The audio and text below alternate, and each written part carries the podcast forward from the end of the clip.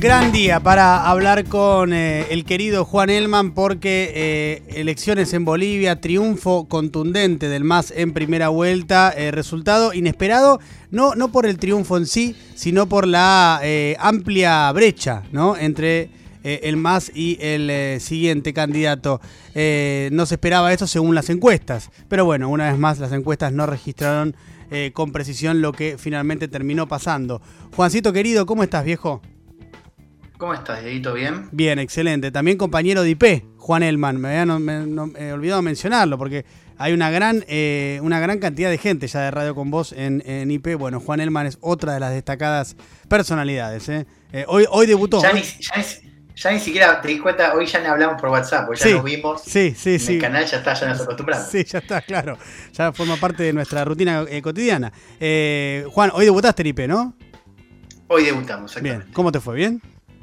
Bien, bien. La primera vez en tele y creo que bastante bien. Bien, me gusta. Eh, es el otro moderado de este grupo, Juan Elman, porque está el profesor Rafele, que aporta un poco de, moderación, y también Juan Elman, eh, sobrio, eh, comentando su primera participación. Juancito, pasemos directamente a Bolivia, tu análisis al respecto. Bien, vos decías bien un resultado inesperado. Yo creo que lo inesperado es el escenario, que tiene dos variantes. Primero el resultado, es cierto. La magnitud del triunfo del MAS no era esperado, ni por las encuestas, ni siquiera dentro del MAS.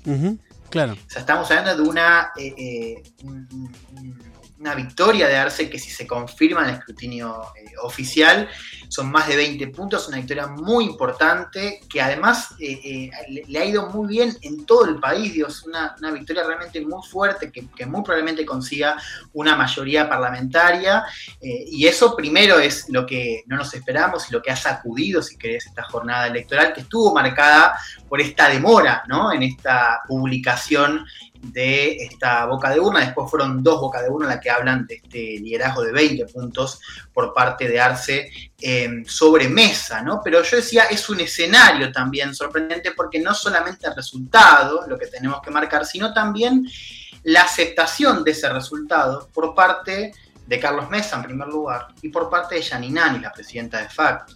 Si vos me preguntabas, de hecho me lo preguntaste unos días antes, cómo venía el clima y qué pasaba ante una victoria del MAS, yo no sé si hubiese esperado este tipo de mensajes. Claro. Mensajes, recordemos, Áñez eh, tuiteé ayer anoche, habla de em, que bueno, que los números dan una victoria categórica, no dice categórica, pero le da la victoria a Arce y a Choquehuanca y ya de alguna manera reconoce el resultado. Lo mismo hizo Mesa, que ya se deposita a sí mismo como el líder de la oposición. Estamos esperando a ver qué dice Luis Fernando Camacho, un liderazgo importante que tenemos que ver qué pasa con su declaración, pero por lo pronto tenemos un mensaje importante de Mesa y de Áñez. Esto no lo sabíamos hace unas semanas y me parece que vemos un arco político que ha bajado un poco el tono y esto tiene que ver con este primer punto, ¿no? O sea, la victoria ha sido tan rotunda, ¿no? Que no deja lugar a cualquier tipo de interpretación acerca de si pudo haber un fraude, ¿no? O sea, fue tan importante que incluso Janine Áñez eh, y Carlos Mesa reconocen el resultado.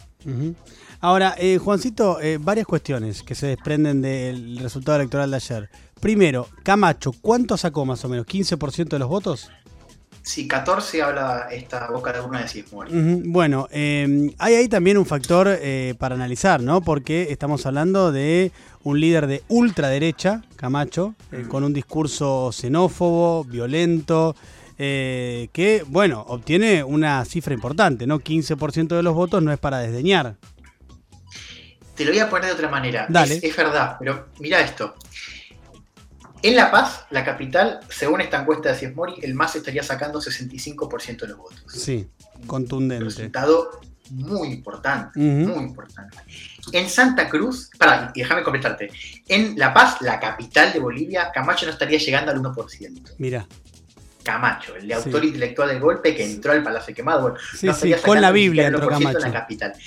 Si nos vamos a Santa Cruz, que es la otra gran ciudad de Bolivia, del oriente boliviano, de donde salen lo tanto eh, Camacho como, si querés, esa, eh, esa, burguesía boliviana que estuvo detrás del golpe y que ha eh, sido el principal escollo para la gobernabilidad de Evo. Ahí en Santa Cruz, Camacho saca el 45%. El único departamento que gana Camacho es Santa Cruz.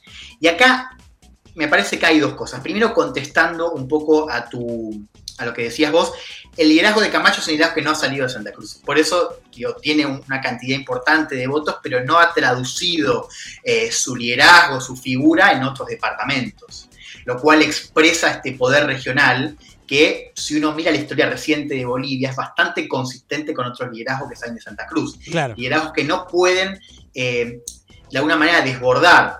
Esto, digo, uno entiende que es un resultado importante, 14%, pero es un liderazgo que está anclado en Santa Cruz. Y acá el segundo punto, que es, ya me parece que si uno piensa en la presidencia de Arce, se va a encontrar con un departamento eh, liderado, digamos, donde la respuesta a Camacho va a ser notable. Quiero decir, ahí se puede plantear un escenario de conflictividad como ya tuvo Evo Morales en la primera etapa de su gobierno con Santa Cruz.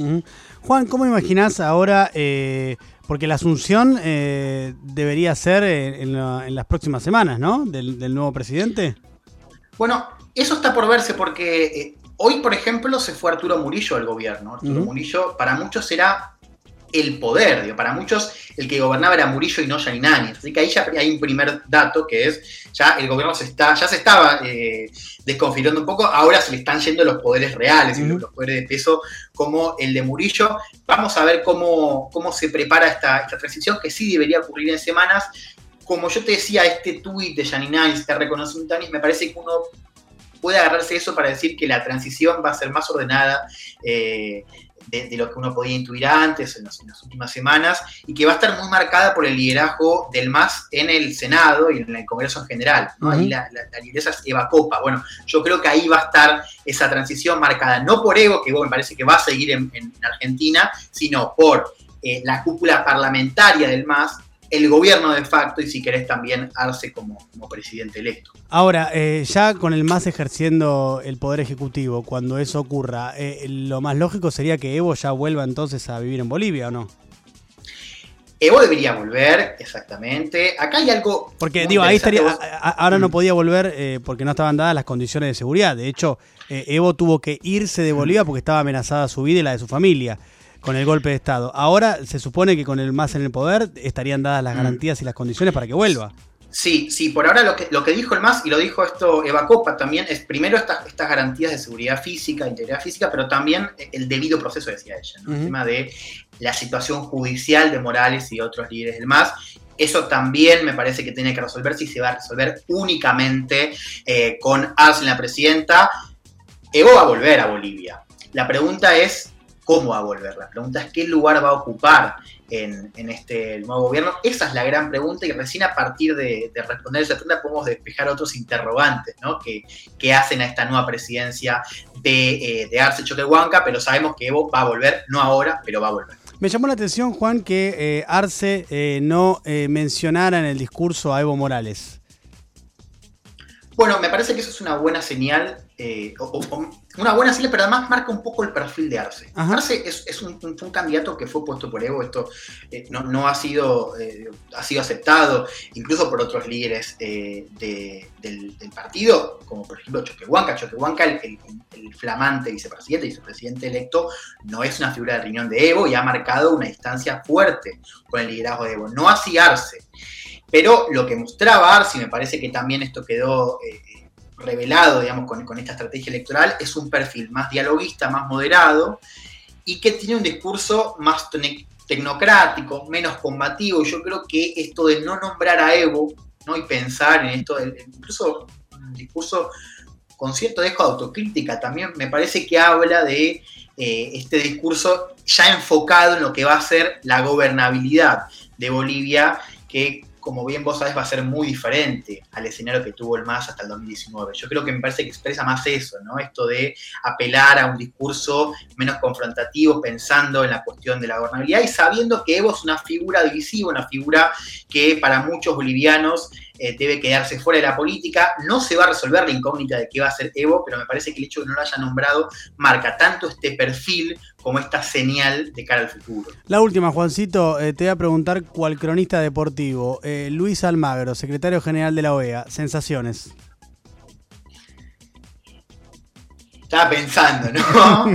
a ver, voy a decir algo que me parece importante. Una de las lecturas posibles de esta, de esta victoria rotunda es que el MAS efectivamente mantenía una base fuerte que desacredita esta lectura de fraude de la elección pasada. una, lectura eh, que un poco decía que Morales no llegaba o que no podía tener el 40% de los votos y estos 10 puntos de ventaja ¿no? para ganar en primera vuelta el año pasado. Bueno, los resultados de hoy están claramente cuestionando esto. O sea, no solamente era posible, además ahora tenemos más votos todavía, Morales más que está superando los, los 50 puntos. La actitud de la OEA ahí ha sido trascendental, porque el informe de la OEA que habla de estas irregularidades no menciona fraude, pero da todo para que hablemos de fraude el año pasado. Sí, totalmente. Es lo que termina, si uno mira el timing de esa publicación, sí, sí, sí. es lo que termina desembocando. totalmente, es lo que desencadena el golpe de Estado, es decir, que Luis Almagro eh, tiene una, participación eh, notable ¿no? en, en lo que termina siendo el golpe de Estado. Bueno, entonces yo creo que este resultado, por eso, eh, vuelve a poner el foco en lo que fue esa actuación de la OEA eh, en la elección del año pasado, en lo que fue esa narrativa de fraude que hoy estaría siendo desacreditada y por supuesto la figura de Almagro, que ya estaba siendo muy cuestionada, bueno, suma un escenario más, un momento más, eh, líder que, ha demostrado no estar a la... lo voy a decir de otra manera, un, un líder que ha demostrado estar, digo, que ha causado más desorden que orden, que, ha contribuido más a la confusión y a la inestabilidad regional que a la coordinación regional. Sí, definitivamente es así. ¿eh? Bueno, momento de que se busque un laburo honesto. ¿eh? Luis Almagro, el secretario general de la OEA. Eh, Juancito. Bien, le ibas a decir vos, no le iba a decir yo. claro, no te quiero exponer a eso. ¿eh? También podríamos decir anda a buscarla al ángulo, Almagro y ese tipo de cosas, pero no corresponde. Así que no las vamos a decir. Juan Elman, un placer, como siempre. Abrazo, Dieguito. Chao, chao.